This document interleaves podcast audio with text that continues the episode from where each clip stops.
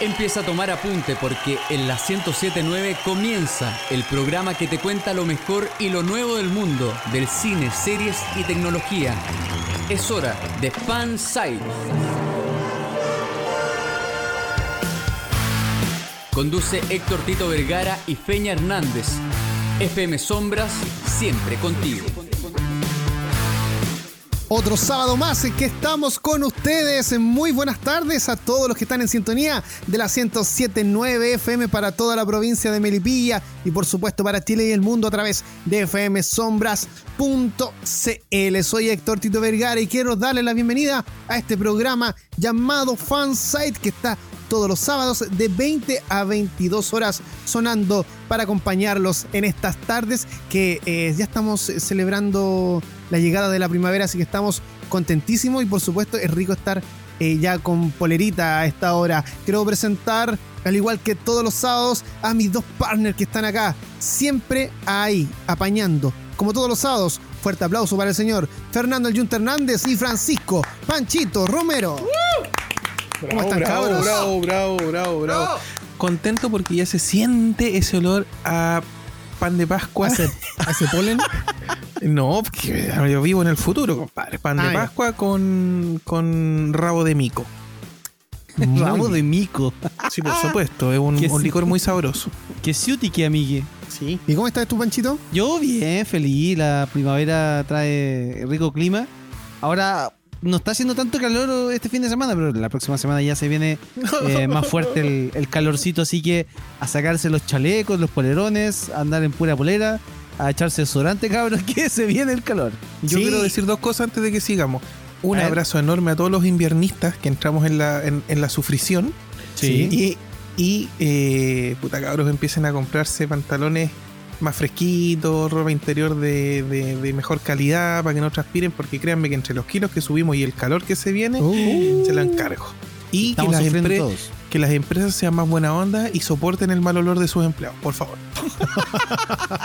Yo pensé que iba a decir el, verano con, en, Bermuda. No, estáis loco, este verano en vez de. ¿No es que siempre es como un verano sin polera? Sí. Este es un verano con túnica, porque de verdad que andamos todos. sí, es que, es que decirlo, estamos más gorditos. Uh, vamos a tener que hacer Estamos todos igual, estamos todos igual. Bueno, y algo importante es que lamentablemente no estamos disfrutando mucho de la primavera porque hay como dos estaciones: invierno y verano. Ah, sí, pero eso se sabe. No hay ni otoño ni primavera. No hay término eh, medio. Exacto, exacto. Bueno, eh, antes de continuar, queremos invitar a todos a que se comuniquen esta semana sí a través de redes sociales, arroba fansitecl, a través de Twitter y también a través de Instagram. ¿Y cuál es el WhatsApp, Panchito? El WhatsApp es el más 569 5083 48 16. Lo repito, más 569 5083 48 16. Si tiene alguna duda, nuestra, nuestra web www.fansite.cl, ahí puede encontrar todo lo necesario para comunicarse con nosotros. ¿Y qué les parece, chicos, si nos vamos a los titulares? En Fansite, estos son los titulares. La caja X los sacó de paseo. Microsoft abrió la billetera y adquirió Bethesda, dueña de grandes títulos como The Elder Scrolls, Fallout y Doom. Una buena y una mala. Mientras el tráiler de WandaVision bate records, los estrenos del MCU sufren otro retraso. Un nuevo James Bond. Rumores indican que el papel del espía británico caería en manos de Tom Hardy. Y llegó el momento. Se estrenó Campo Cretácico y tenemos el comentario desencarnado en exclusiva de nuestro compa Yunta. Este dato sí que es bueno. Dos series y un documental en nuestra recomendación FS. Soy Héctor Tito Vergara junto a Fernando El Yunta Hernández y Francisco Panchito Romero. Sean todos bienvenidos hoy día sábado 26 de septiembre a Fan Site. El sitio donde confluyen todos los fans. Escuchas Fansite por la 1079 FM Sombras. Esto es Fansite en esta tarde noche a través de la 1079 para todo Melipilla y por supuesto para Chile y el mundo a través de fmsombras.cl. Queremos eh, invitarlos también a que durante la semana escuchen nuestros programas anteriores. Si se perdió alguno o quiere escucharlos de nuevo, no se preocupe, tenemos nuestras plataformas de podcast. Ahí puede mm, encontrar Apple Podcast, TuneIn, Google Podcast y por supuesto también la que más escucha la gente Spotify. También estamos en versión radio con todas las canciones que suenan y todo eso a través de Mixcloud. Y precisamente ahora en las curiosidades de Fansite, eh, ¿qué la escoba en un, en un pueblito, Sí. Panchito? Se les cayó un Google. pueblito. Sí, aparte. no, lo que pasa es que eh, un pueblo rural de Gales venía ¿Ya? sufriendo cortes de internet y bajadas de velocidad durante 18 meses.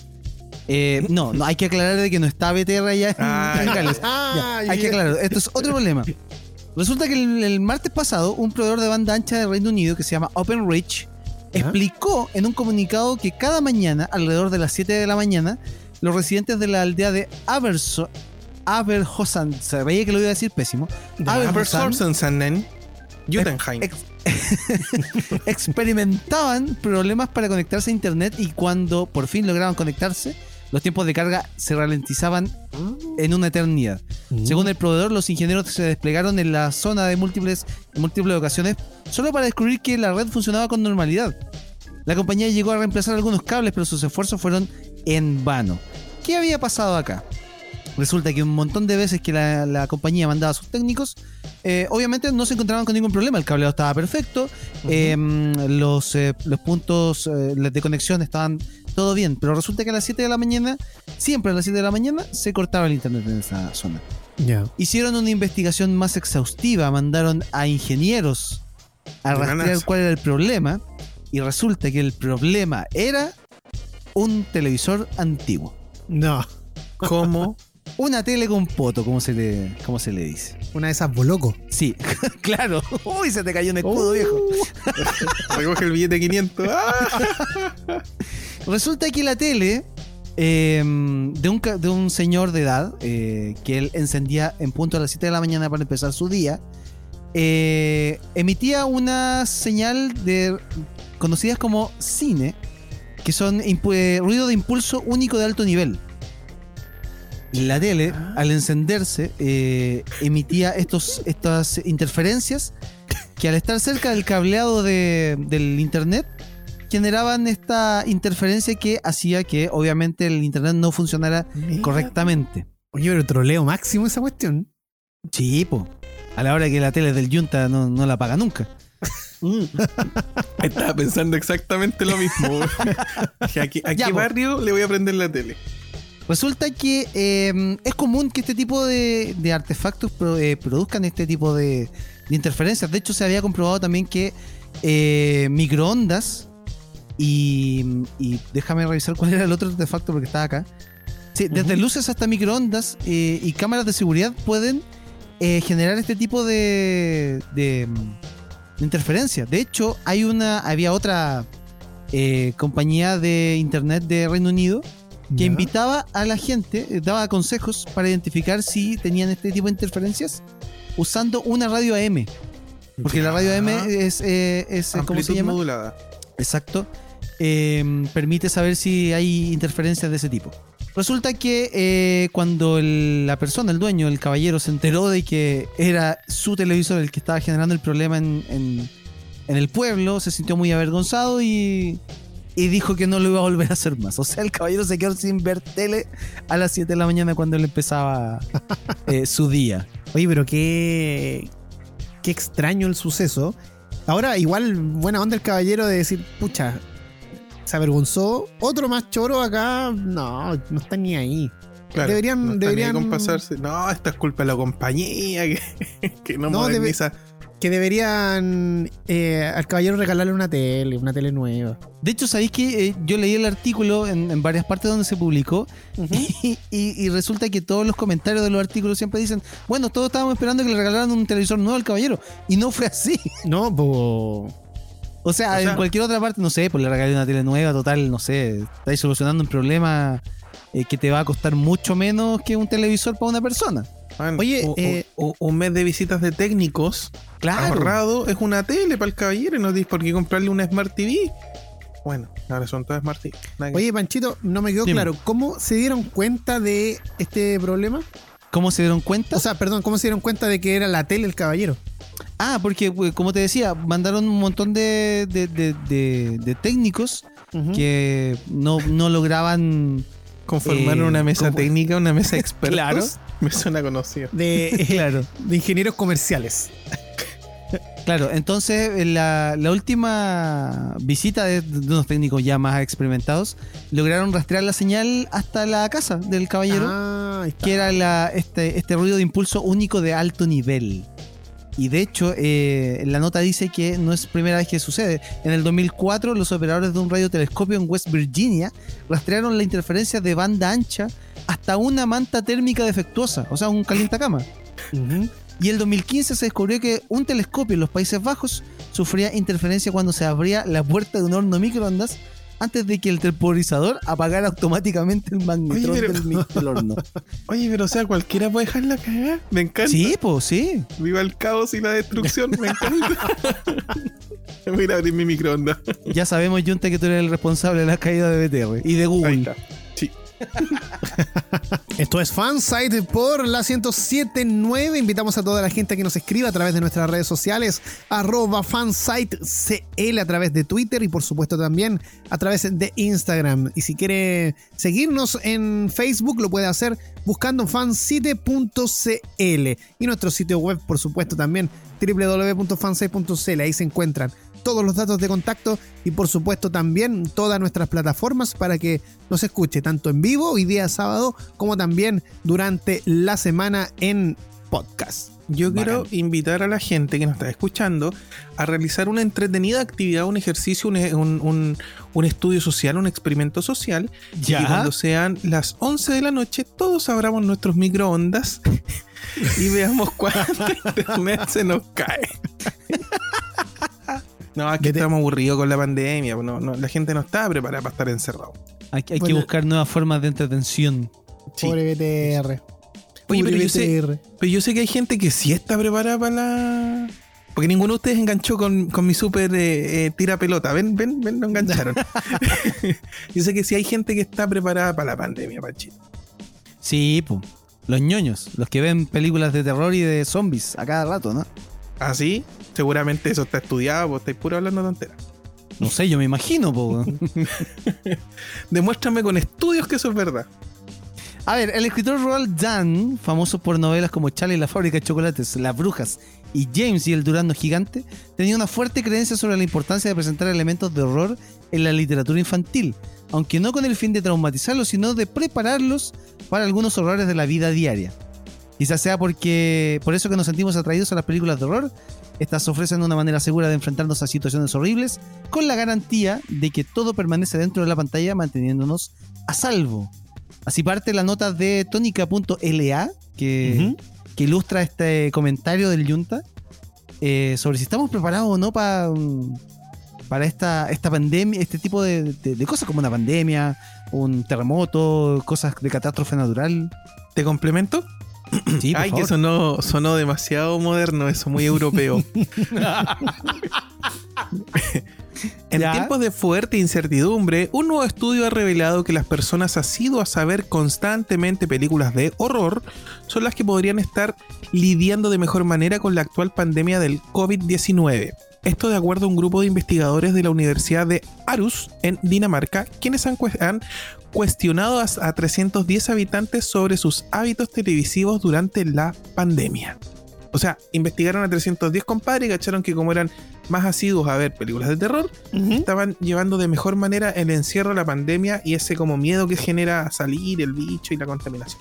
Yo creo que de partida, si tuviéramos un apocalipsis zombie, también los que ven este tipo de películas serían los, los más indicados para sobrevivir. ¿Cierto? Yo creo que Sí, pasa po. lo mismo con el tema de la pandemia. Yo creo que, que así como con los videojuegos eh, y con, con las cosas ñoñas, hay un cierto, no sé si condicionamiento, pero hay un cierto eh, respuesta en el cerebro y debe, también deben haber un montón de cosas químicas que se activan eh, que nos hacen estar un poco más atentos a la situación, entender las lo- es como que si estuviéramos condicionados, como sé, como si lo hubiéramos adquirido en el tiempo y lo pusimos en práctica, ¿cachai? Oye, Algo si ver, ver tele no es malo. eh, imagínate que después de ver la serie 24 o ver la, la teleserie coreana Iris, Iris eh, estuvimos viendo conspiraciones en todos lados. y, no, y no es broma. Entonces, Así, claro, empezamos nosotros a descifrar cosas. Eh, el tema de, de Felipito. que en paz Uy, sí. qué terrible, qué terrible. Oye, les, les complemento la noticia. Este estudio revelaría que aquellos con predilección por las cintas de horror por encima de otros géneros habrían experimentado una menor cantidad de estrés psicológico en los últimos meses durante la crisis sanitaria. Una razón por la por que el consumo de horror puede correlacionarse con un menor estrés psicológico es que este permite a su audiencia practicar lidiar con emociones negativas en un ambiente seguro. Y en Ah. ese sentido totalmente el estudio. Ahora, Mm. eh, Panchito, ¿qué tan fanático eres tú de las películas de terror? ¿Las ves? Yo, yo acá tengo que ser, yo soy el outsider de ustedes. Yo soy re malo para las películas de terror. O sea, no Ya. porque no me gusten, sino porque en realidad no, no me he dado el tiempo para verlas, ¿cachai? Ya, estáis muerto entonces. Sí, yo, muerto. yo- yo- me, yo me morí en abril. Ah, man, este- este-. Among Us. hay uno Claro. que no ha- hay un rechazo entre, digo, hay uno que no, ha visto, hay uno que O no sea, ha visto. De, de que hay un rechazo acá, hay un rechazo. Ahí, sí. Ustedes en la casa adivinen quién es. Bueno, como diría mi Debe general, tener puesto en este momento la chaqueta, la chaqueta amarilla. No, la, la- la- la- la cosa para cerrarlo es que se supone que por un montón de, de circunstancias estamos más predispuestos a, a- a aguantar este estrés del encierro, o sea, porque hemos visto un montón de gente estresada actuando en la caja chica. Es que, es que claro, o sea, ver estas, estas películas te hace eh, reflexionar de cómo eh, re- eh, reaccionarías tú en, en la situación del, del, del actor, del personaje, qué sé yo, Claro. y, y no te pilla de, de- de improviso, porque para una persona que no ha visto películas de terror o que no se ha enfrentado como a, a- a ponerse en esa situación, eh, no cacha nada. po. ¿Sabes lo que pasa con las películas de terror? Que ellas te presentan una experiencia. Exacto. Cuando tú exacto. vas a ver una película al cine, tú si no te pega el salto, o no te pega el grito, o no sientes ese, ese, eso de la guatita apretada, es porque no disfrutaste la película, no te gustó. Entonces, al, al pasar por tantas emociones viendo una película de terror, claro, esto, la pandemia la va a pasar colado, si ya has pasado por, por ese estrés muchas veces precisamente viendo películas de terror. A- a- acá está como la, la frase clave. Experimentar emociones negativas en un ambiente seguro, como en una cinta de horror, podría ayudar a los individuos a, así dice, textual, lo voy a repetir de nuevo, podría ayudar a los individuos a afilar estorategias para lidiar con el miedo de una manera calmada con situaciones en la vida real. Lo si tú has el- afilado, has afilado... yo, estoy muy, Pero- yo estoy muy preparado para- Ya. con mi estrategia. Sí, no, yo he visto un montón de cosas de terror, entonces yo ya en la cabeza, no es que uno esté preparado, pero uno tiene en el inconsciente eh, estos, es- estos posibles escenarios caóticos Sí. y todo. Ese es el tema. ¿Cachai? Así que que vengan los zombies, que vengan los marcianos, estoy terrible ready. Perfecto. Bueno, chicos, nos tenemos que ir a una pausa, así que. Sí, nos tenemos que ir a una pausa. Perdón, estaba Sí, confirmando la, la información. Sí, Perdón, producción, dice que sí, estamos. Por, por interno me avisan que sí, tenemos que irnos a Sí, pausa. nos hacen así con el dedito para arriba. Perfecto. Nos vamos a una pausa, así que no se mueva de la sintonía de FM Sombras. Esto es Fanside y a la vuelta vamos a hablar de Campamento Cretácico. Así que no se mueva de la sintonía. Ya regresamos. Continuamos cultivando tu fanatismo. Sigue Fansite por FM Sombra. Estamos de regreso en Fansite y recuerda escribirnos a arroba fansitecl en Twitter y también en Instagram, que tienen historias muy bonitas en los momentos de programa. Muy emotiva, eh, adoptamos animalitos. No, no, me Sí. refiero a que son relacionadas con el- los bloques del programa. Ah, ah, ah. Oye, ¿y qué fue lo que sonó, hablando de animales, qué fue lo que sonó antes de irnos a la pausa? Así como... Ay, Lo que pasa es que últimamente comí mucha comida coreana. no, he comido mucha comida coreana y bueno, estas cosas pasan en vivo. Se llama reflujo. Sí, se llama reflujo y también se llama chapche y también se llama eh, ramion y un montón de cosas más raras. Bueno, que- en algunos programas el Junta hacía hablar a su... A su gato, al- a, su a la gata. gata, al Sí. kraken.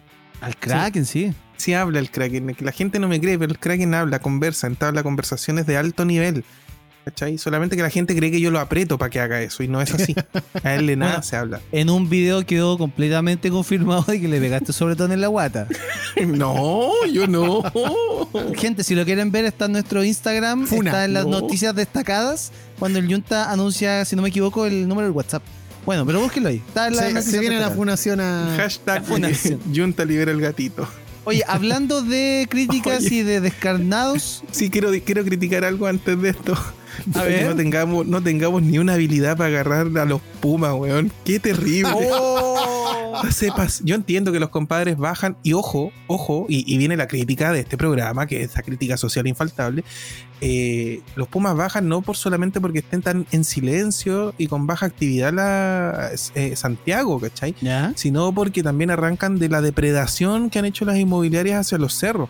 Les ha perjudicado a los compadres. Entonces ellos tienen Sí. que buscar su sustento y bajan acá a pedir y ellos no tienen 10% y nada. Así que, que, que penca como no podemos capturar esos animalitos y cuidarlos y quererlos como corresponde. Esa era mi crítica. Yo vi a unos vestidos de negro ahí que actuaron igual que como actúan con los narcos. No hicieron nada. Na- Nada. A lo mejor son narcos los, los pumas Los Pumas. están traficando huemul. Sí, Ya, sigamos-. Sigamos destrozando. Se, se estrenó la semana pasada en Netflix y por supuesto ya la vimos, ya la disfrutamos, la vimos completa. Y en realidad, dedito para arriba, dedito para abajo, lo vas a ver a continuación, Junta. Sí, le, lo habíamos comentado porque había salido el tráiler hace una semana. No me tincaba, los dinosaurios se veían bien, el resto de personajes se veía horrible. Estamos Miles hablando de los Morales la protagoniza. Sí, terrible. Eh, de hecho, bueno, ya voy a ir. Eh, estamos hablando de Campamento Cretácico, una serie que está ambientada en paralelo a los hechos que se narraron en la primera Jurassic World. Y eso Es es, a donde sale- Sí, es clave. Esto es un, es un dato de vital importancia eh, para el entendimiento de la trama. Eh, y cuenta la historia de, un, de seis adolescentes que son elegidos para vivir una aventura única y que se van a acampar a la isla Nublar. Ojo, estamos hablando de la isla de toda la vida, de Jurassic Park, del universo. Eh, pero en un punto los dinosaurios se salen de las jaulas, no se explica por qué, ya le diremos a usted. Y, y los cabros quedan a merced de, en una isla que no entiendo por qué, hay un campamento para niños en una isla con dinosaurios, por mucho que estén controlados, sabiendo que en el pasado quedaba la escoba en esa isla, eh, que tienen que sobrevivir. Vamos, Ya. al gra- a, a- vamos a, a la destrucción. Lo primero, los dinosaurios impecables.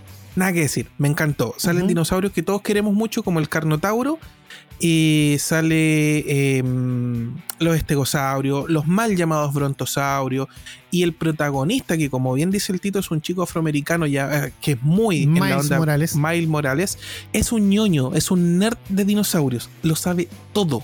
Todo. Y ahí te podéis identificar un poco con él en decir, sí, yo conozco el nombre de ese dinosaurio, de ese dinosaurio, los hábitos y todo. Eh, en un punto eh, se escapan los dinosaurios, los cabros tienen que arrancar, no se sabe por qué, y aquí vienen los hechos de vital importancia, y es porque está narrado en paralelo, ni siquiera antes, sino que en paralelo de lo que vimos en la primera Jurassic World, donde aparece el, el dinosaurio modificado llamado Tito, Indominus. el Indominus, Indominus Rex, Rex. Que en realidad es una hembra que se come a la hermana y tiene la capacidad de camuflarse y no se ve, y el loco es terrible malo. Ahora, Entonces, ya. eh, complementando un poquito la información que entrega el Junta, es, eso es importantísimo, porque yo no sabía, pese a que el Junta lo había dicho en el programa pasado, yo no sabía eh, cuál era la línea temporal de esta historia, dónde estaba ubicada. Y Claro, por lo claro. mismo, no entendía la serie. Sí, no la entendía para nada. Hasta que apareció el Indominus Rex, que no se sabe cómo se escapó, porque claro, hay que ver la película Jurassic World, la primera, para poder eh, entender qué es lo que ocurrió detrás de ese ataque del Indominus en esta serie. Sí, y no es, no es spoiler porque ya todo el mundo vio la, la primera Jurassic World, pero los dinosaurios se escapan. Y se escapa este dinosaurio modificado que, al no pertenecer a ninguna especie, termina atacando a todo lo que se mueve, ¿cachai? Incluye dinosaurios, personas, todo. Entonces, eh, genera el caos, los dinosaurios poblados para el otro. Pero como está ambientada en los hechos de, de Jurassic World, eh, vas a navegar por todo el parque moderno de Jurassic Park. Entonces, claro, vais a empezar a reconocer todos los lugares, los sitios, los dinosaurios. No les vamos a decir cuáles salen para que sea un poco sorpresa. Pero me quiero ir al otro lado. Me quiero ir a los, a los niños, a los personajes. Para Ujú. mí, Tito, te lo comento así como muy directo, me cargó un poco que los primeros episodios fueran tan mamones. Con todas sus letras. Tan cabro chico. ¿Cachai? Yo Me tenían la serie- choreado los cabros chicos. eh, eh, yo entiendo que está diseñada para ellos, pero tienen que entender que todo producto de Jurassic Park es para un público mucho más amplio que solo niños. no, ¿cachai? pero es que hemos visto series que tienen más contenido y no estamos pidiendo contenido de adulto en una serie infantil. No, no, no pido Porque es eso. cosa de, por ejemplo, ver Los Padrinos Mágicos y se entretiene un adulto como se entretiene un niño. Sí, claro. ¿cachai? Aquí no pasa eso. Es Acá que- son situaciones absurdas, totalmente eh, absurdas, sí, que los llevan a los problemas.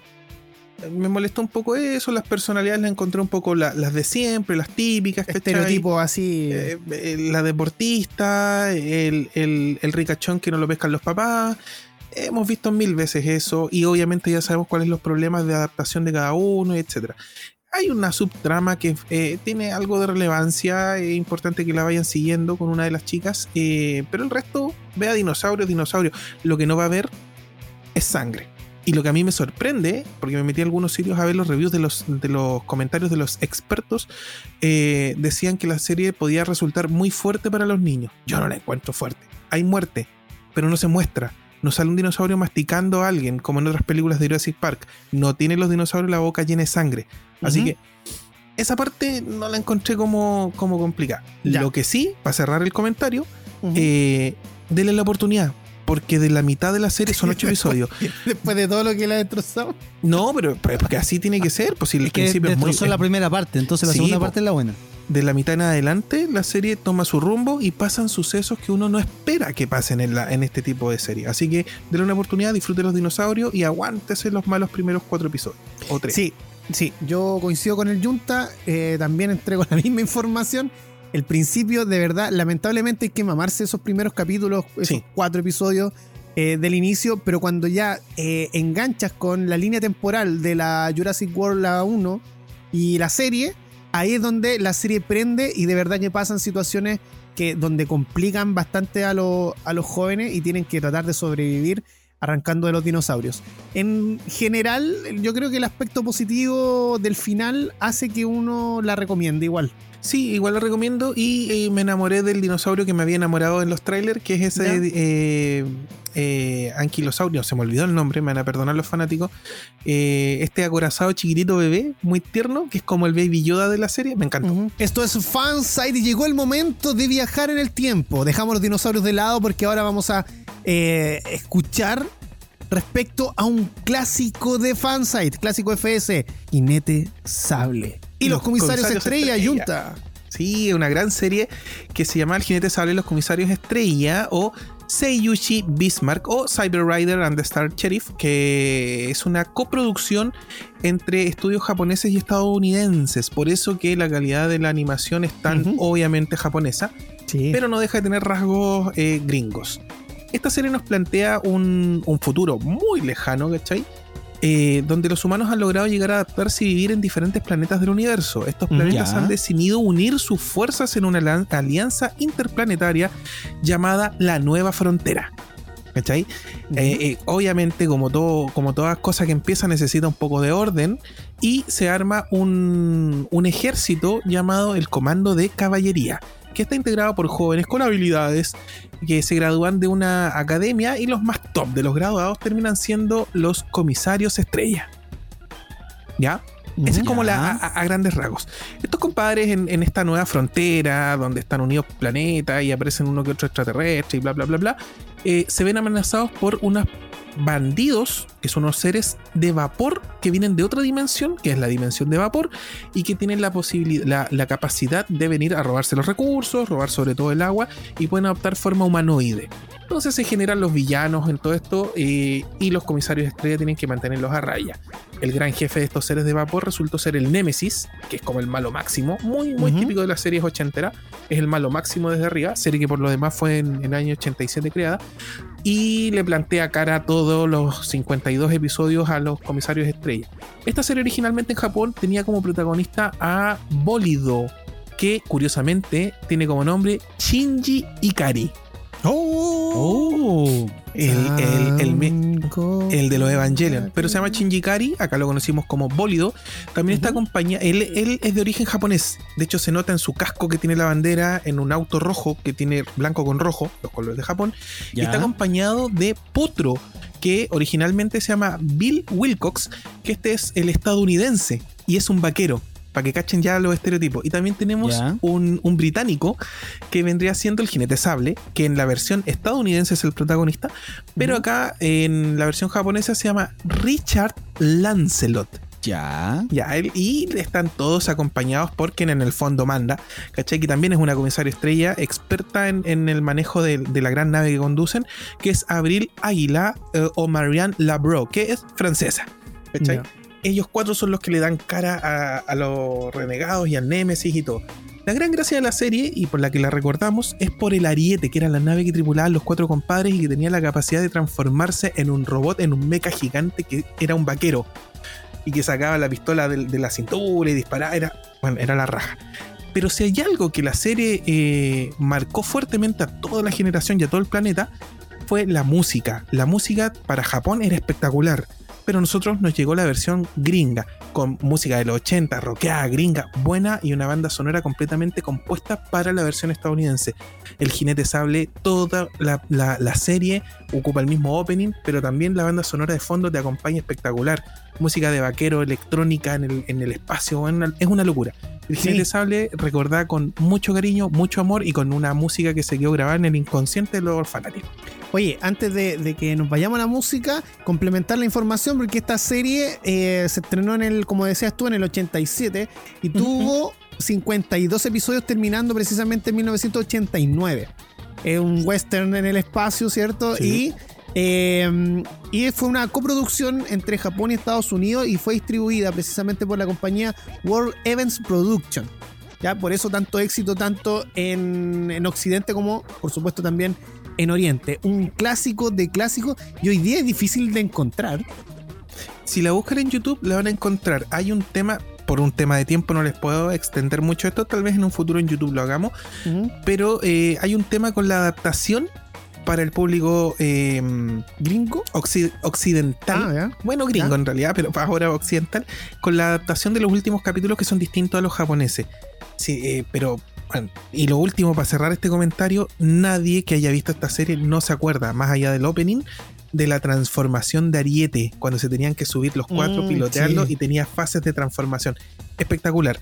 Y esos juguetes, en un tamaño atípico, llegaron a Chile. Ojo, Mira. Buenísimo. es Oye, el ¿qué- jinete sable. Este es el sitio de fans de FM Sombras Fansite por la 1079 y ahora vamos a mm, comentar las noticias de la semana y chicos yo sé que hay una película de anime que nos gusta bastante Eh, no sé si tú la viste Panchito ya se llama Your Name y está disponible en Netflix No.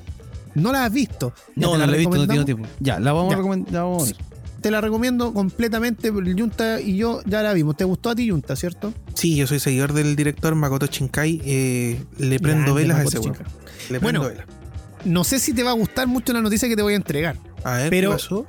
resulta que esta popular película de anime, porque mucha gente la ha visto, no solamente a quienes les gustan los monos chinos, sino que en realidad es totalmente transversal, eh, va a ser adaptada en un live action y ya tiene a su director confirmado.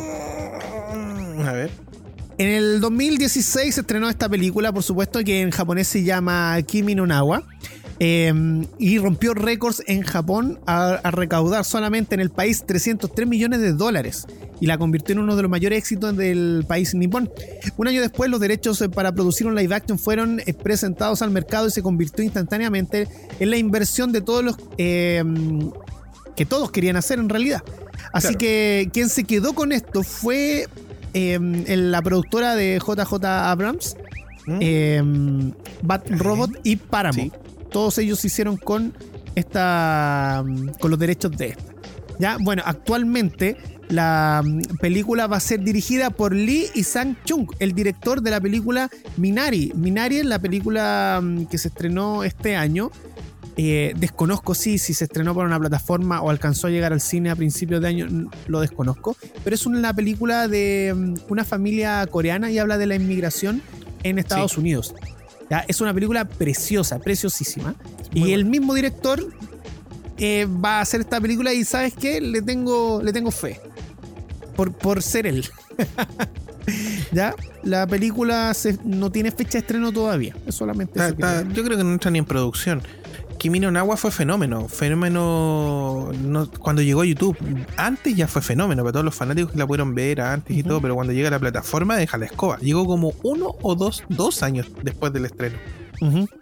Eh, la temática no es novedosa, la temática el, el- no es la mejor película de Makoto Shinkai.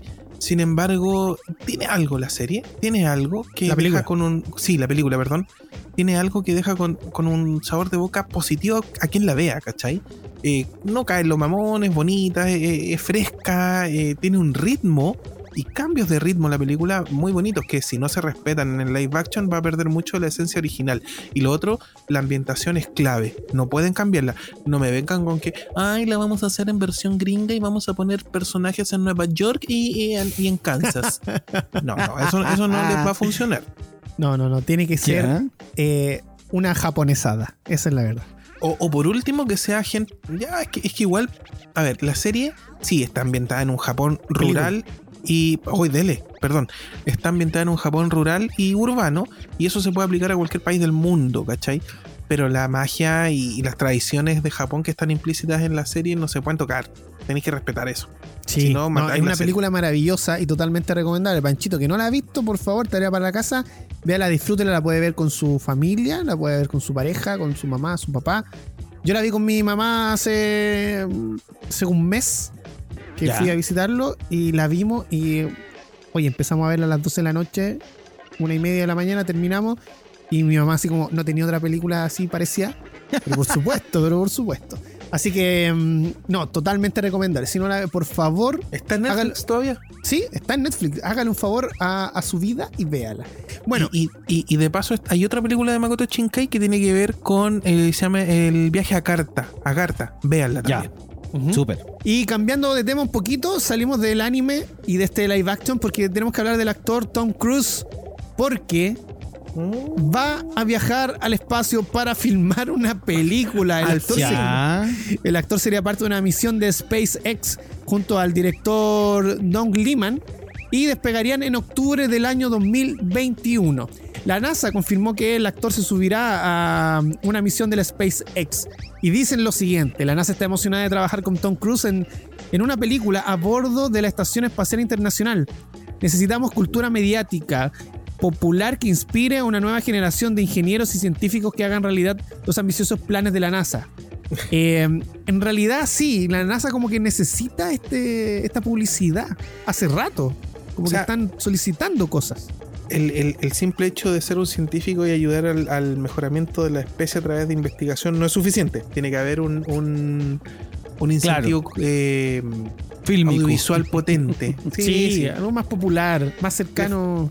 Más gringo, sí, esa es la cuestión. Le falta su, su propaganda. Así que, bueno, y no solamente son ellos, Rápido y Furioso también va a estar. Ay, no, qué terrible.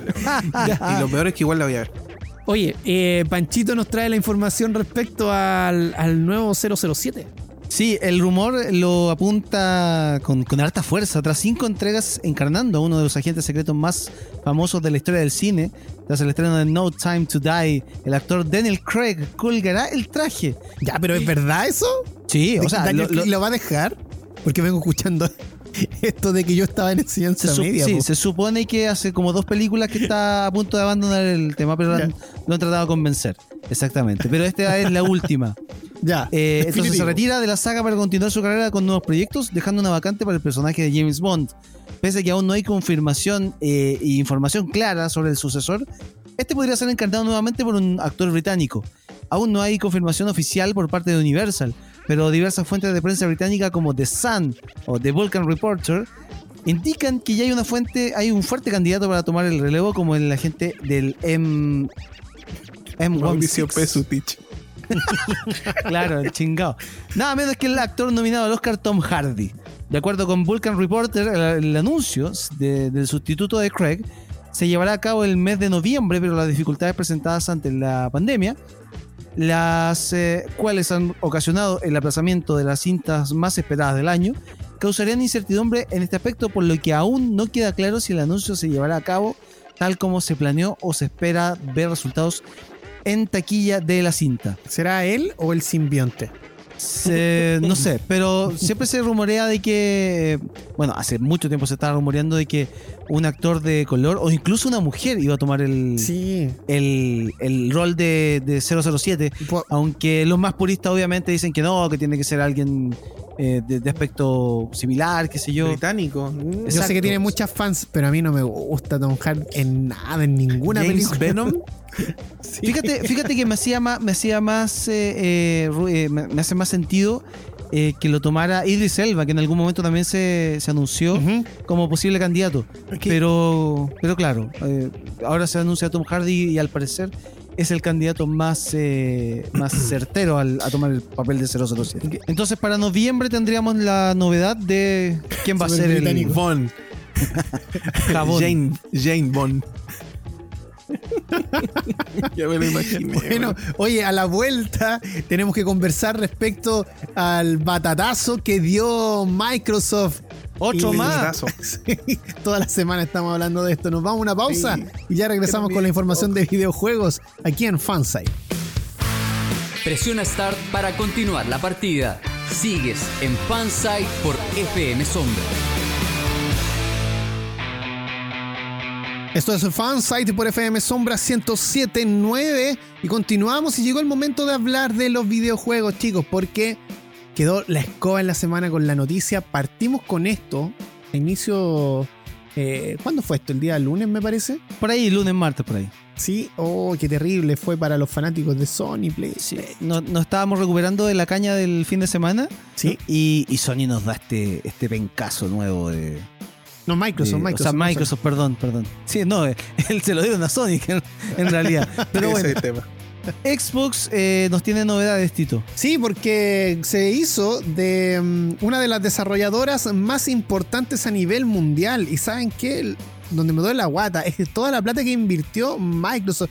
Dicen que fue porque no pudo comprar TikTok, que al Ya. final decidieron invertir precisamente en una desarrolladora de videojuegos, pero compró a Bethesda.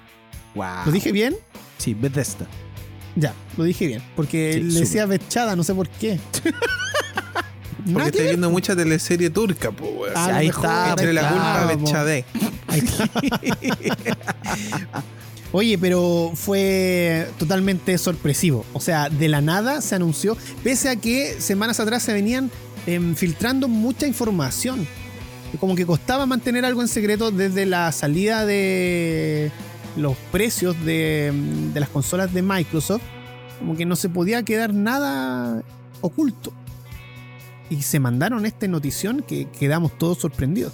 No sé si a ustedes les pasó, pero yo quedé así como, oh, Sí, no, sí, fue una noticia bien, bien sorpresiva y, bien golpeadora, porque claro, Bethesda es uno de los, de los desarrolladores eh, más importantes para, para las consolas actuales. Sí, de hecho lo comentamos en los titulares. Eh, una de los, algunos de los juegos que llegarían a la consola de Xbox sería precisamente Doom, The Elder Scrolls y Fallout. Son como las eh, más importantes, pero por supuesto, no sé, está The Evil Within, que a mí me gustan mucho. Muy Prey también está. Y para qué hablar del clásico Wolfenstein. Dishonored Wolfenstein. también está. Claro. Eh. No, son, son juegos bastante importantes. Ahora, no crean de que porque Microsoft los compró van a ser exclusivos de Xbox. No, para nada, po. Porque, por ejemplo, eh, Microsoft es dueña de Minecraft. Y Sí. está disponible para todas las consolas. ¿Ya? Entonces, no es que aquí eh, los usuarios de Sony PlayStation no, no van a poder jugar estos juegos. Mira, Eh, qué, qué bueno que siga hincapié en eso porque yo creo que en estos, en esta, en estos tiempos, a estas alturas de la vida y de los negocios, es re malo tener un, un- un exclusivo. O sea, se entiende por parte de Nintendo que tenga, no sé, por sus franquicias como Mario, qué sé yo. Pero tener juegos exclusivos para una sola consola es mal negocio porque al final, mientras más vendáis, mucho mejor para ti, ¿cachai? Claro, y tienen que recuperar los 7.500 millones de dólares que invirtieron comprando este estudio. O sea, si era la plata que se iban a gastar en TikTok, como ya, ¿en qué nos gastamos la plata? Compramos una desarrolladora, La, la del weón. picado. Claro. Y precisamente el día jueves eh, fue la Tokyo Game Show. Eh, bueno, se siguió desarrollando estos días, pero el día jueves se presentó Microsoft y mm, lanzó varias novedades bien interesantes para entrar en el mercado japonés. Recordemos que la consola salió a la venta en preventa esta semana y se agotó en minutos la Series X. Esa fue la más importante. Y eso es bueno porque significa que el formato físico eh, sigue vigente. La gente lo, va a preferir porque compró la consola que tiene para dis- y la más potente también.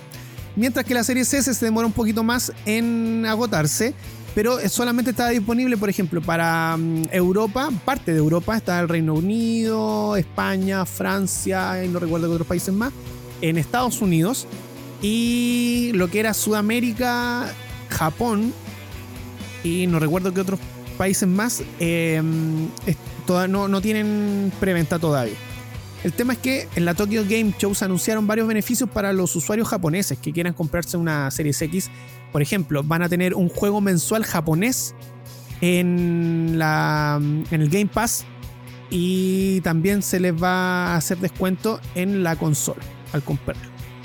Así que no sé si será suficiente para entrar y derrotar ahí en el mercado japonés de videojuegos. Ah, y a todo eso, Phil Spencer em, en su conferencia, en la Tokyo Game Show, Sí. eh, se refirió muy bien, por ejemplo, de juegos como el Animal Crossing, Sí, destacándolo, diciendo de que era uno de los juegos eh, más importantes del año. Eh, y también mencionó otros juegos japoneses que la han rompido en otros años anteriores, como el Metal Gear, los Final Fantasy, etc. sí. Ahora lo bueno y que y por qué se enojaron tanto los usuarios de, de Sony, lo que pasa es que todos estos juegos anunciaron que ya iban a entrar eh, inmediatamente al Game Pass eh, cuando salga la, la Series X a la venta. Ah, perfecto, Eh, ahí está. Todos los juegos de estas desarrolladoras van a estar en Game Pass, mientras que los usuarios de Sony, de PlayStation, van a tener que pagar 80 dólares eh, o 80 euros, dependiendo de dónde estén, Claro. por los juegos nuevos. Entonces, claro, es distinto pagar una suscripción mensual que vale en Chile 10.990, que puedes jugar en tu consola, en el computador, incluso ahora con el xCloud en tu celular, Claro. a tener que pagar 80 mil pesos por juego. Sí, pues ahí está la trampilla. Sí, po. entonces, eh, no creo sinceramente que Microsoft se acabrone con los juegos. Además que, por ejemplo, hay una desarrolladora de que pertenece a Sony Ajá. que tiene un exclusivo en Xbox. Ya, no recuerdo cuál es el juego, si alguna, alguien ahí lo, lo sabe, me, me recuerda. Pero en realidad no, no va a haber problema con eso. Los juegos igual se van a estar compartiendo en ambos lados. Puede que uno que otro lo dejen de exclusivo. Pero O que realidad salga antes en una plataforma y después en la otra. También, claro. Esas exclusividades temporales. Sí, de hecho, eh, Sony PlayStation estaba hace poquito mm, anunciando una exclusividad, no tampoco recuerdo bien el juego, pero que ahora pertenece, con esta compra, ahora pertenece a Microsoft. Así que está bastante interesante y a los usuarios de Sony, a los fanáticos, porque vi unos posteos de gente, no sé si estaba llorando cuando escribió eso, que decía Chuta. que por favor le dijeran a sus amigos, que, que le dijeran que la Sony es mejor, o sea, que la PlayStation y que la compren. para- Chiquillos, aquí no importa quién vende más y quién vende menos. Esta compra que hizo Microsoft eh, beneficia a todos los videojugadores, en especial a los usuarios de Xbox, por supuesto, pero ah, va a beneficiar a todos. ¿Ya? Así A todos por que igual.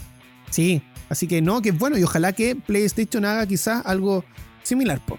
Oye, Bacán. tenemos que mm, irnos a la música. Sí, antes de irnos a la música, un datito. El próximo miércoles, para los usuarios de Nintendo Switch, sobre todo los que tienen la Nintendo Switch Online, eh, llega el Super Mario 35, este juego que se había anunciado eh, por el aniversario del Fontanero, eh, que tiene la particularidad de que es un Battle Royale eh, con 35 otras, otros participantes jugando el Mario 1. Está bastante entretenido, así que véanlo, búsquenlo, va a estar disponible en Nintendo Switch Online. vamos a jugar en vivo, ¿no? Sí, pues vamos ¿Pa a jugarlo YouTube? por ahí.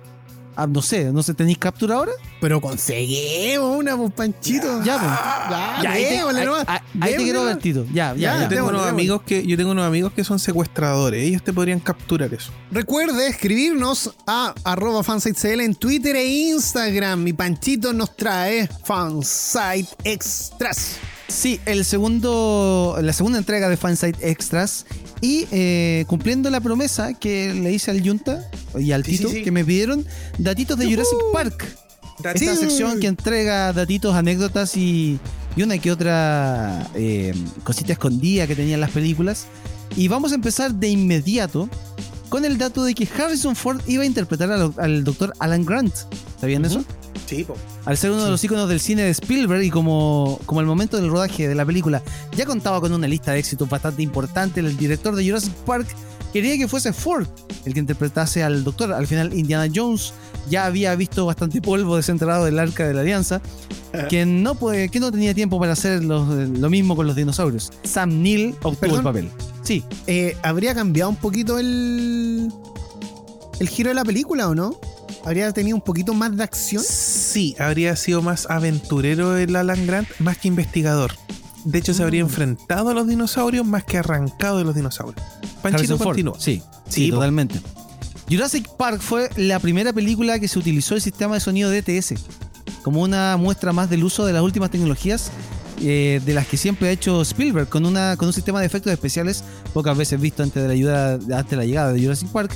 El sonido no iba a ser menos, por lo que se decidió que la película llegase a los cines utilizando DTS, esta tecnología de sonido envolvente de seis canales, y obligando a muchas salas a renovar parte de sus sistemas de audio. Toma. Los dinosaurios y Lost comparten casa, ¿sabían eso? Resulta que por azares Ujú. meteorológicos, Spielberg y el equipo de producción decidieron trasladar el rodaje de la película a la isla Kualai o Ahu por eh, una fuerte tormenta y fue en esta última donde se rodó la estampida de los Gal Galimimus que acorralan al Dr. Grant y a los dos jóvenes de la película. ¿Saben que En el mismo lugar donde se rodaron gran parte de las escenas del campo abierto de Lost, como Confirmed Dead on Jughead o el campo de golf de Hurley, entre otros. Bueno, A pesar de que podamos pensar de que el logo original de Jurassic Park se diseñó a propósito para la película, lo cierto es que originalmente fue diseño por Chip Kidd para la novela, para el libro, sí, aunque luego libro. pasó eh, a formar parte de la- del arte de la película, convirtiéndose en uno de los símbolos del cine más icónicos de los 90 y que al día de hoy sigue siendo eh, totalmente icónico. No hay niño, por joven que sea, que no conozca al T-Rex sobre el fondo rojo Exacto. los diseñadores de dinosaurios fueron dinosaurios. Aunque Jurassic Park hacía gala de los sistemas de efectos especiales más, más eh, eh, a, a la vanguardia del momento, los creativos que diseñaron a los dinosaurios utilizando, utilizados en el rodaje optaron por crear a los velociraptores como disfraces, en los que meten a un humano. Con ello conseguían más control sobre el sistema y aumentaban el realismo de la maqueta al permitir movimientos más precisos. Aunque la creencia popular diga lo contrario, lo cierto es que solo se utilizó uno de los robots de dinosaurios en el rodaje al aire libre.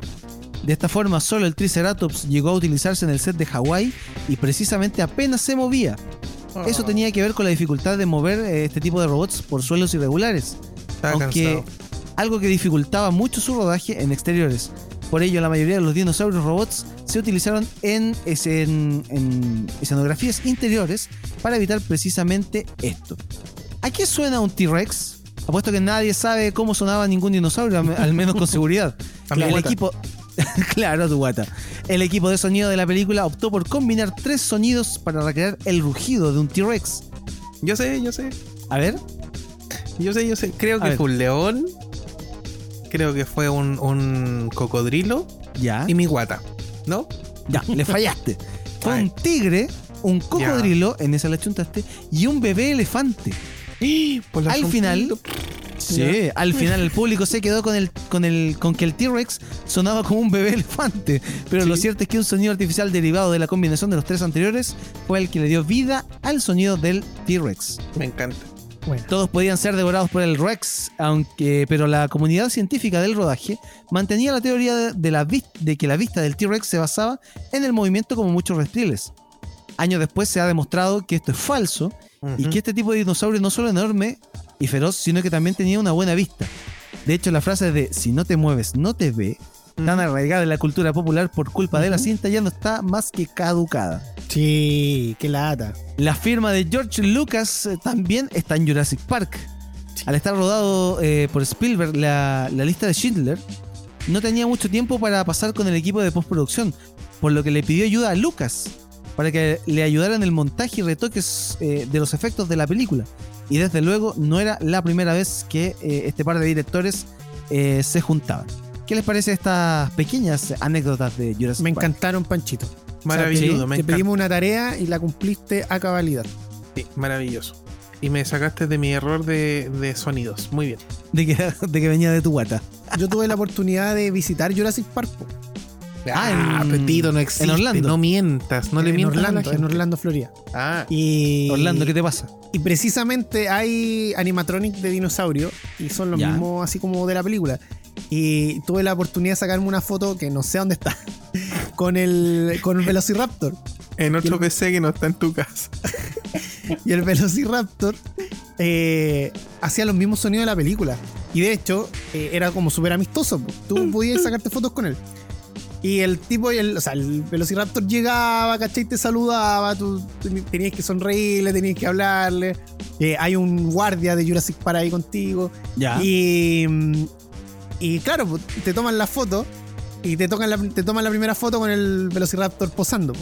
Pero ya la segunda es como el, el- empieza a chillar el mono, po. Se empieza a mosquear, po. empieza a hacer los sonidos po, de- y, y de verdad que te asusta. De verdad te asusta porque es muy real el Velociraptor. Es un... Es un Si ¿qué tenía una foto por ahí de, de- de tu visita a Orlando, públicala en Twitter. ya, lo- Para que, la gente, para que la gente te crea que fuiste a Orlando. Oye, lo- les voy a dar una última ver, curiosidad. ver. Que no es la primera vez que Steven Spielberg conecta sus películas a través de guiños casi imperceptibles. En esta ocasión es Dennis, el, el personaje, el que está viendo el filme Tiburón desde su ordenador, Dennis Nedry. desde su computador en un, en un determinado momento de Jurassic Park. Buena. Oye, muy buenos los datos que trajiste, Panchito, respecto a, a Jurassic Park. Eh, Y- y- bien y- completo. Y pensando que ahora se juntan los tres protagonistas de la 1, Alan Grant, eh, Ian Malcolm, con su teoría del caos, y la doctora Sandler. Así que bacán. Buenísimo. Pero antes, si tienen eh, eh, alguna sugerencia para esta sección, recuerden comentarlo a través de las redes sociales de Fansite. Ha estado buena la música en nuestro programa el día de hoy. Salimos un poquito de la fase radio Disney que venía predominando hace un tiempo atrás. Eh, Qué pelado. Tanto te, molest- tanto te molestaba, menos cuando hablábamos de Zac Efron, obviamente. Claro. eh, por su pollo, por su pollo. Bueno, eh, Drogué, tenemos drogué, drogué. mucha, mucha información y ya que estábamos hablando de parques temáticos, ¿sabían ustedes que el parque de Mario Bros aún no tiene fecha de, De- de apertura. Ah, qué bueno, me Exacto. alegro. Exacto, no tiene, eh, pero se ve muy bonito. Solamente hemos podido ver fotos de, de afuera, algún espía por ahí con algún Videos dron. desde lejos, sí. Sí, pero se ve increíble. Y hablando de Mario Bros, les traigo noticias porque nueva película se espera para el 2022. Este sería el segundo intento por llevar a la pantalla grande a Mario Bros después de la extraña versión de 1990. Qué horrible, weón. Con Ron Jeremy como Mario. Bueno, esto ya lo habíamos mencionado en el programa anterior, ¿cierto? Sí. Pero ya está totalmente confirmadísimo de que va a ser la, mm, eh, la misma empresa estadounidense que hizo a los Minions, junto a mi villano favorito y por supuesto Ay, ¿cómo se llaman? ¿Cómo Eh, se llama esa empresa? Illumination. Sí. Ya que estábamos hablando de un Zack, ¿qué les parece si nos vamos con la información de superhéroes? Porque tenemos que hablar de Zack Snyder. Dale, dale, a ver. filmará escenas adicionales para Justice League durante la semana, durante una semana, perdón, en octubre. ¡Wow! ¿Saben quiénes van a estar ahí? A ver, a ver. Los actores, obvio. Los técnicos Pero de qué sonido. actores son, po. Los camarógrafos. La gente del aseo. Los tramoya, Por utilería, el Maquillaje, catering, director.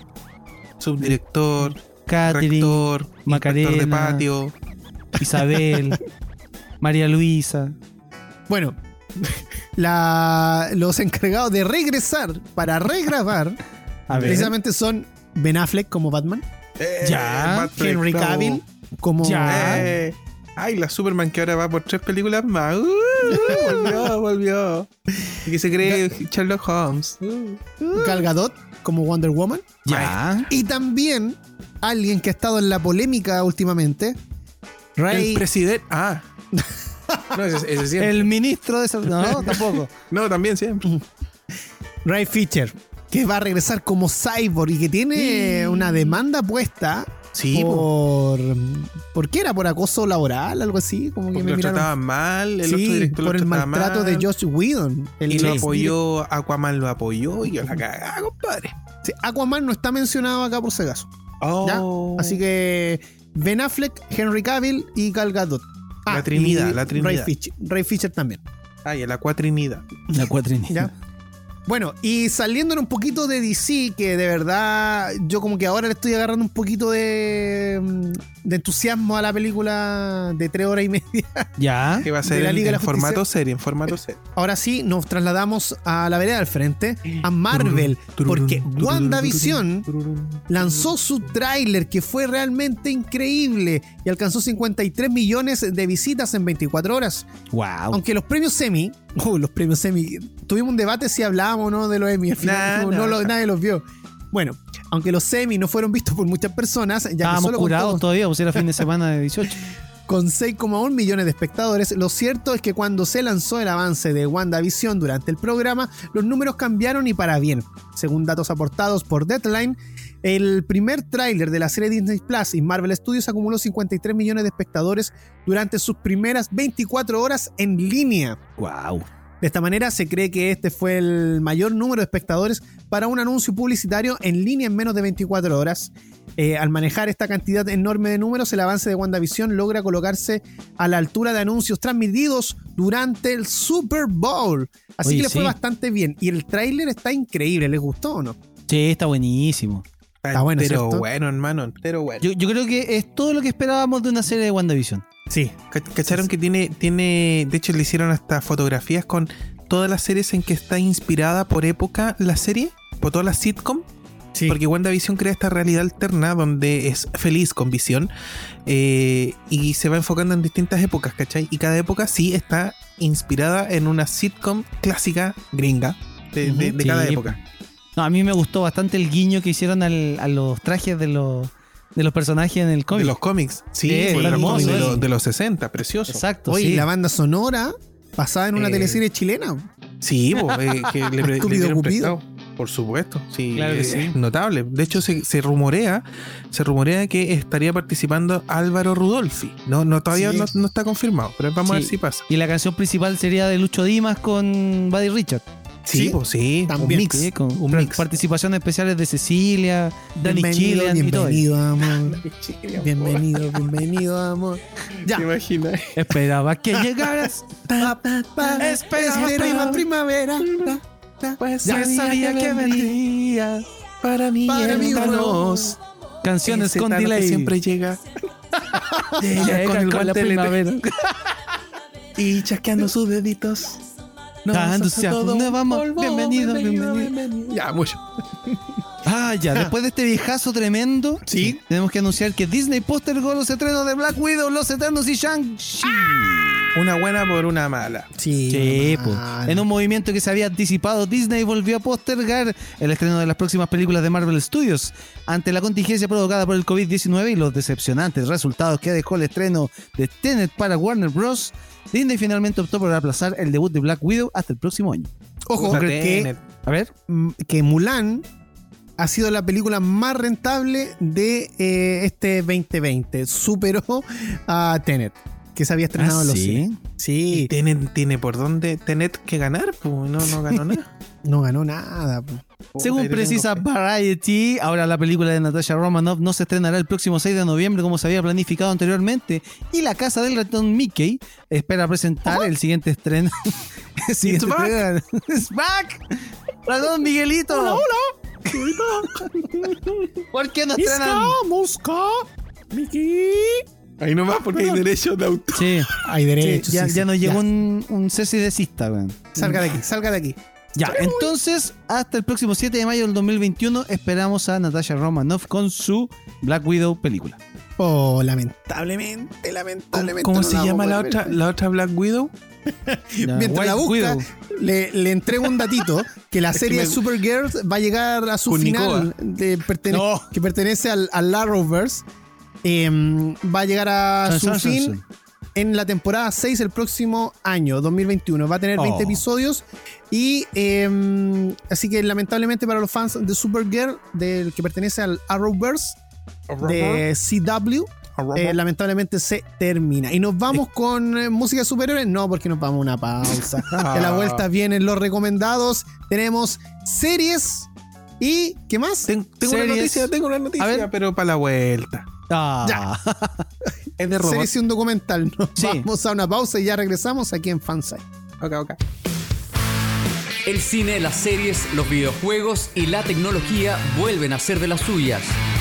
Escuchas Fansite por FM Sombras.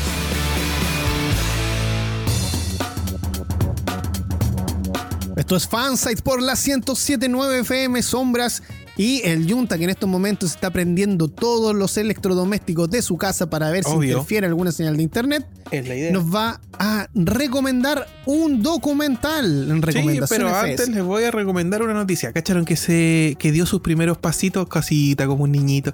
El Gundam gigante de, de Japón. Sí. Fue tendencia en los medios y los Hermoso. medios dijeron que era un Transformer. Y la cagaron. bueno, se viene, se viene, se viene. Si Skynet. Sí, bueno, dijeron que era un Transformer. Está por ahí la captura. Creo que fue Chilevisión y todo mal. ¿Cómo no te informáis que es Gundam, weón? Gran serie. Un día vamos a hablar de Gundam y, y lo que significa para los, pa los monos Mm, chinos. sí. Mi recomendación de hoy va por un tema eh, que ha sido tendencia, que es un, un documental con, con tintes dramáticos, ojo, que estrenó Netflix y se llama The Social Dilemma o El Dilema Social o La Hueá Social. Ya. Es un- una mirada bien cruda, yo por lo menos así lo, lo percibí, bien cruda de actualmente el comportamiento de la sociedad y cómo está siendo dominada por el uso de las redes sociales. Eh, mira, voy a ser súper al grano para, para no aburrirlos porque esto tienen que verlo, tienen que digerirlo y cada uno desde su vereda. Nos están planteando que el mundo, que algo que ya sabemos y que es un poco intrínseco al ser humano, está polarizado y las redes sociales así lo quieren. Lo bueno es que Eh, Chile no. No, acá no, para nada, jamás. No jamás, pasa eso. compadre. No, nun- No, nunca ha pasado en este país. No, jamás. Eh, entonces te empiezan a, a hablar distintos expertos de Google, de Twitter, de Facebook, te hablan de YouTube, te hablan sobre experto. ¿Ah? Pero- experto eh, de Twitter. No, ah, que eh, terminé de complementar. Lo que pasa son ingenieros que trabajaron Ah. en el desarrollo de distintas plataformas. Ah. Por ejemplo, hay uno que te habla, mira, lo más básico, hay uno que te habla sobre eh, que fue trabajador interno de Google para Gmail, para el área de Gmail, y tenía un choque de valores con cómo se estaba trabajando eh, y orientando el tema de, de la interfaz de Gmail y qué avisos te iban a salir y qué avisos no, y cómo eso puede condicionar a una persona. Es a medida que ellos hablan, te va mostrando las redes sociales no como, no como el diablo, pero sí como algo negativo, algo nocivo, ¿cachai? Y que nosotros le vamos dando valor que no tiene. Eh, hay distintos activistas, hay gente que tiene libros, que sale comentando, gente con datos técnicos, gente con, con datos duros, ¿cachai? Pero en el fondo véanla porque eh, desnuda la sociedad actual y no solamente en lo tecnológico, sino que también te habla un poco de eh, toda la implicancia política, política, ¿cachai? A nivel planeta que tiene a, a- a muchas eh, democracias en esta dualidad, en esta polarización, porque así le conviene a estas redes. Bueno, es terrible verla. Y eh, les va a abrir los ojos frente a muchas realidades que nosotros creemos que son así, pero no son, son impuestas. ¿Cachai? Básicamente te dicen en este documental, tú eliges que tu timeline te muestre las siguientes cosas. No, no, no, no es así, no es que tú elijas, es que te lo imponen a través de algoritmos y un montón de cosas. Eh, claro, tú decides quedarte, tú decides tener esa red social abierta. Sin embargo, todo lo que pasa eh, frente a tu vista y, la cantidad de uso que tenemos del celular que es abusivo y dañino, eh, condiciona, ojo, condiciona tu comportamiento en la sociedad. Bueno, es terrible, es de- desnuda la sociedad actual en base a cómo tratamos y nos manejamos con las redes sociales. Véalo, más de alguna de reflexión positiva puedes sacar de todo este documental que está disponible en Netflix. Buenísimo, buenísimo. Eh, no tengo mucho más que decir porque de verdad, véanlo, véanlo y véanlo en familia.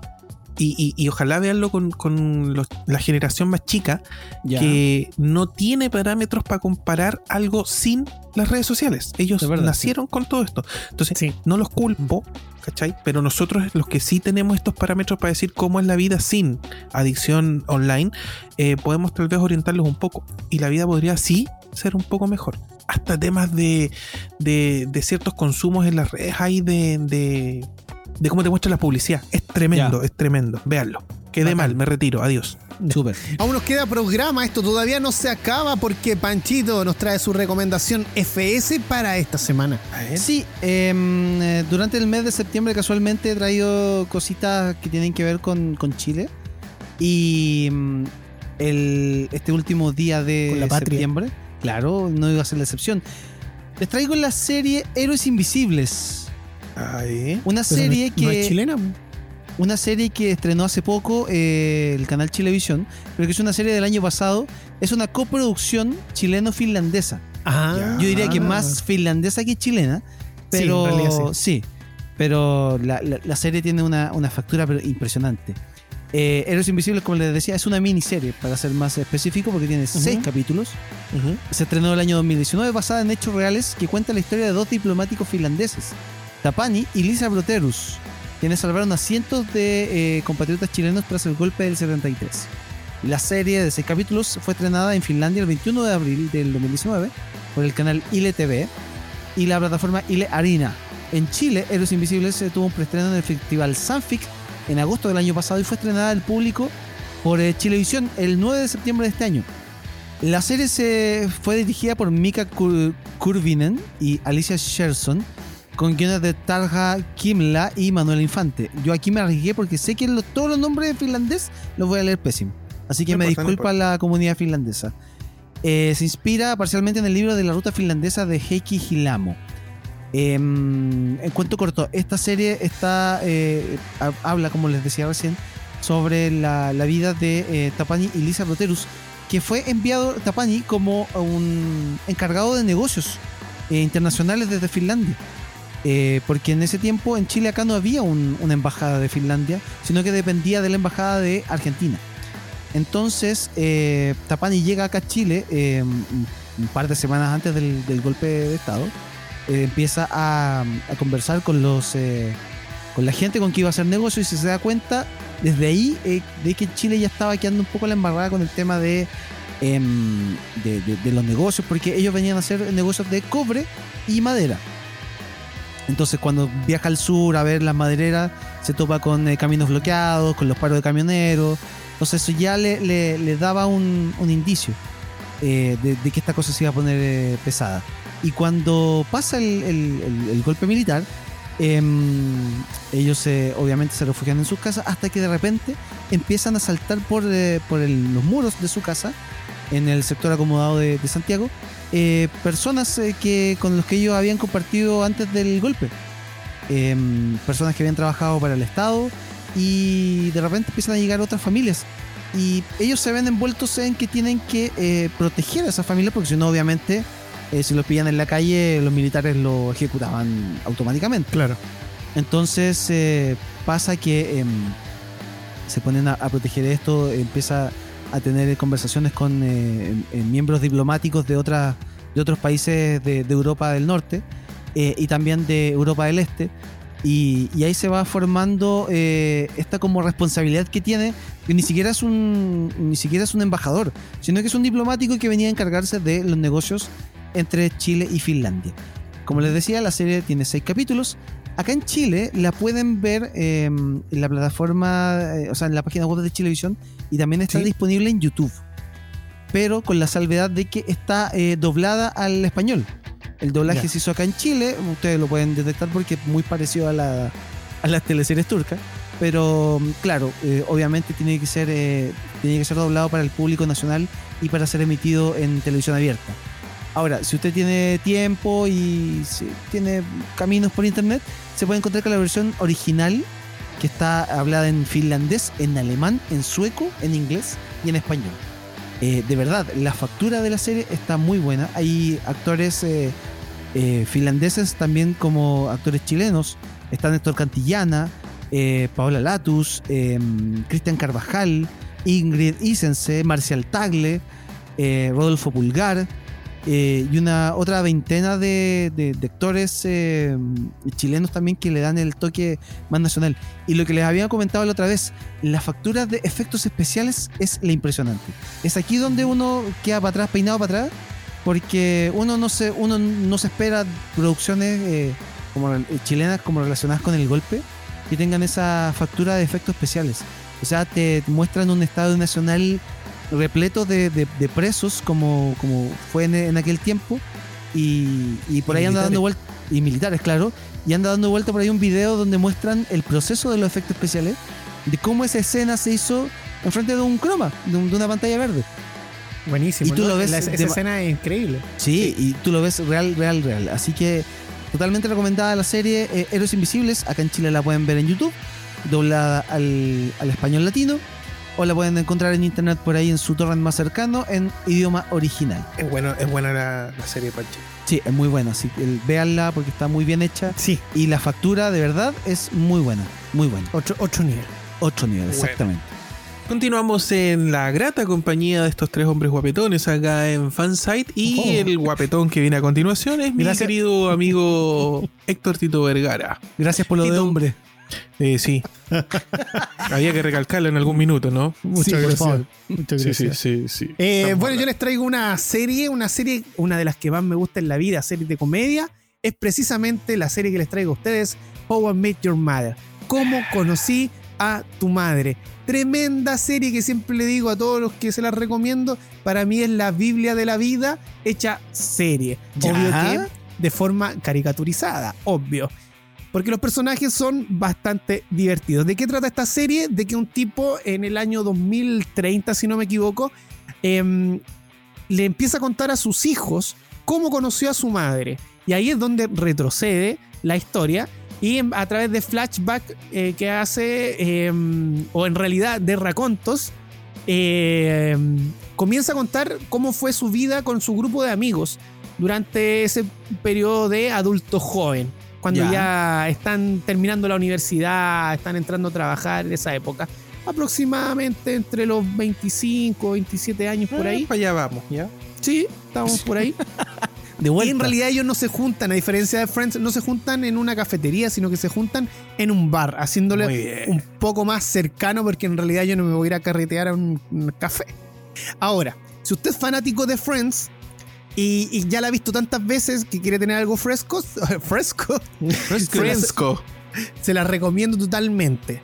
No sea de esos fans hater que por ser fan de una odian la otra. No, no, no. No Disfrute sea dos. Exacto, les va a encantar. Es más, yo les voy a recomendar algunos capítulos para A que más o menos ver. vaya cachando. Tenemos, por ejemplo, eh, a un grupo de cinco amigos. En, en ellos está Marshall y Lily, donde se pueden ustedes sentir representados. Quizás si tienen alguna pareja dentro de su grupo de amigos que siempre están pegados, que se aman melosamente. Ujú. Marshall y Lily. Tenemos Ya. también a, mm, a la linda del grupo, que es Robin Cherbatsky, y que a la vez es como bien niño para sus cosas. Tienen Sí, a, Amaya. sí, tienen como a esa amiga que es como bien amachada. Bueno, ahí está Robin Cherbatsky. María 3, dale, ¿qué más? Tenemos también, por supuesto, al galán del grupo, al que se cuentea a todas las minas. El, el Francisco Romero del, de la serie. Pero me Eh, mataste, pues viejo. Tenemos a Barney Stinson, Maestro, supuesto- ídolo, Dios. El protagonista quien cuenta la historia de sus niños es precisamente Ted Mosby, arquitecto. El arquero de. El arquero. El arquero de México. De, de México, sí, de la selección de México. Em, bueno, esta serie eh, gira en torno de estos cinco amigos y de verdad que pasan aventuras muy cotidianas que le pueden pasar a cualquier grupo de amigos. Y eso es lo que lo hace entretenido y por supuesto también cercana. Uno empatiza bastante con los personajes y siempre como que anda tratando de decir, ah, el Panchito en marcha hoy día. Oh, el Junta es Barney Stinson. Oh, este es Ted Mosby. Siempre, siempre pasa eso. Hay un capítulo, por ejemplo, que es el de la primera temporada, capítulo 10, que se llama El incidente de la piña, donde eh, aparece una piña en el velador de Ted Mosby y resulta que no sabía por qué estaba ahí y de ahí uno se va enterando de que esa noche, algo, algo así como hangover, de qué pasó ayer, Ya. ¿Mm? empiezan a aparecer pistas de por qué la piña apareció en, en la pieza. Por ejemplo, Robin Cherbatsky eh, tiene un pasado que no importa que le haga spoiler porque eso le va a llamar más la atención. es- era cantante pop canadiense en los 90. Así porque ella es canadiense. Sí. Sí. Y le hacen bullying. Eh, hay un capítulo del hombre desnudo, de Naked Man, o Desnuda el alma, que si, que si tú te estás cuentando así a una persona, da lo mismo hombre o mujer, tú, eh, mientras esa persona hace otra cosa, tú te desnudas en, la, en el living y esperas desnudo ahí. Ya. Y resulta que cuando llega, de tres, una resulta. Y, y, y pisa el palito, por así ah, ya. decirlo. Ya. Es una técnica. No, miento, es dos de tres. Dos de Ah, tres. dos de tres. Dos ya. de tres, sí. Y así hay muchos capítulos más, eh, son muy, muy entretenidos. Por ejemplo, el capítulo de Trilogy Time, donde ven la trilogía de Star Wars. Sí. eh, y así, no sé, no, se va a sentir muy, muy identificado. El de la cabra. Cuando se Oh, pone a el hablar con la capítulo cabra. de la cabra. Oye, eso duró muchas temporadas. La serie es muy ñoña. Porque La algo que ocurre en la el cabra. capítulo, o sea, en la temporada 1, te dicen, no, más adelante les voy a contar de esto. Y lo puedes ver después en la temporada 8. Los Sí, capítulos no duran sigue, no sigue 20 un hilo continuo y eso es lo entretenido. 25 minutos, disponible en Amazon Prime Video. Así que están todas las temporadas. Disfrútela, se las recomiendo totalmente. Tito, Buenísimo. me, me- me quedó una duda frente a lo de la piña. ¿Cómo le gusta la piña a la tía? A la piña, o sea, a la, a la piña le gusta la tía. tía pelada o qué? Oye, oye, oye, ya, pues recojan los 500 pesos que se cayeron, pues. Ya, y así se acaba otro programa de Fansite de por FM Sombras, pero antes de irnos, por supuesto, el Junta, después de recomendar Campamento Cretácico, después de Sí. recomendar a los Vaqueros de la Galaxia, después de recomendar el documental de Social Dilemma, tiene otra recomendación. recomendación para usted. A ver. Primero re- recomiendo que nos escuche siempre. Y lo siguiente es, mañana 27 termina un festival online, que es el primer festival de cine Santiago Wild, que son puros do- documentales y documentales cortitos, microdocumentales ambientales. Viejo, son sumamente bonitos y buenos y bien hechos. Eh, usted ingresa a santiagowild.com, les vamos a compartir el enlace y puede verlos online. Y dentro de todos los documentales, yo le voy a recomendar uno, el cual soy eh, fanático, socio y, y estoy muy involucrado.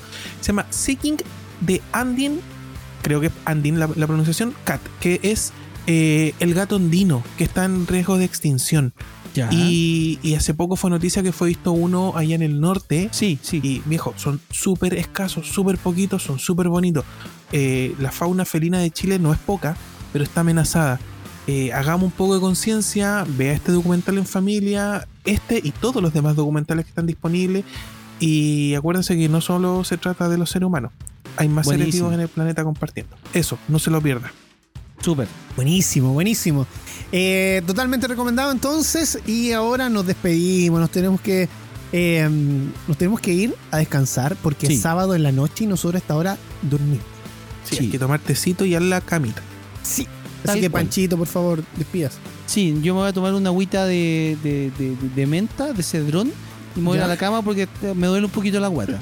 Eso. Eh, cuídense harto, abrazos, besos, eh, escuchen el programa, sigan apoyando y cuídense, no se saquen la mascarilla, no sean giles. Ya, muy bien. Me despido porque yo me voy a tomar mi agüita de baila buena y eh, voy a aprovechar de echarle boldo para la guatita Muy y bien. manzanilla y voy a, a poner eucaliptus a hervir para jalar un poco los vapores y usted Oh, si abren el retail si usted abre en el retail eh, esta vez no me voy a meter con el gobierno le voy a decir directo a usted no sea y vaya corriendo a comprar no es necesario ya no no no, no, no haga tontera cuídese cuídense Yo voy a preparar mi otra plantita verde acá. No, ti- ti- Y voy a. pero se toma es menta, en agüita menta, Sí. Ah. No, no, Ah, pero si no, no tiene gracia. Eh, Está permitido, usted puede hacerlo, no le tire el, el olor, el humo al vecino. así.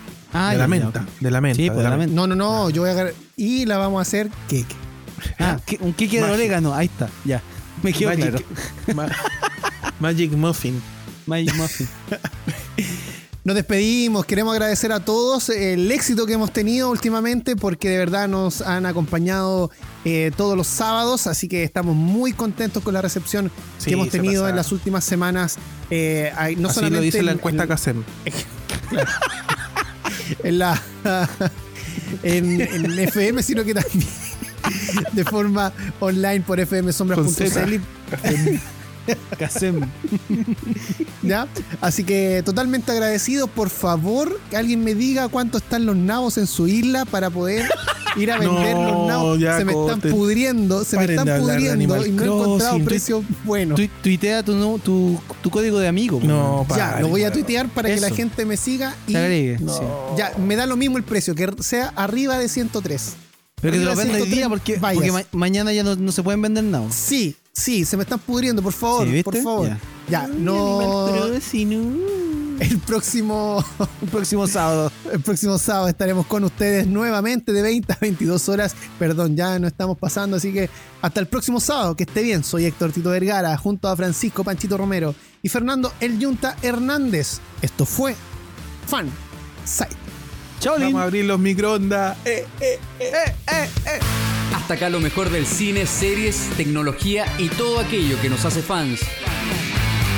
Héctor Tito Vergara y Peña Hernández vuelven la próxima semana con más información, música y conversación. Escuchaste Fansite con la 1079 FM Sombras, siempre contigo.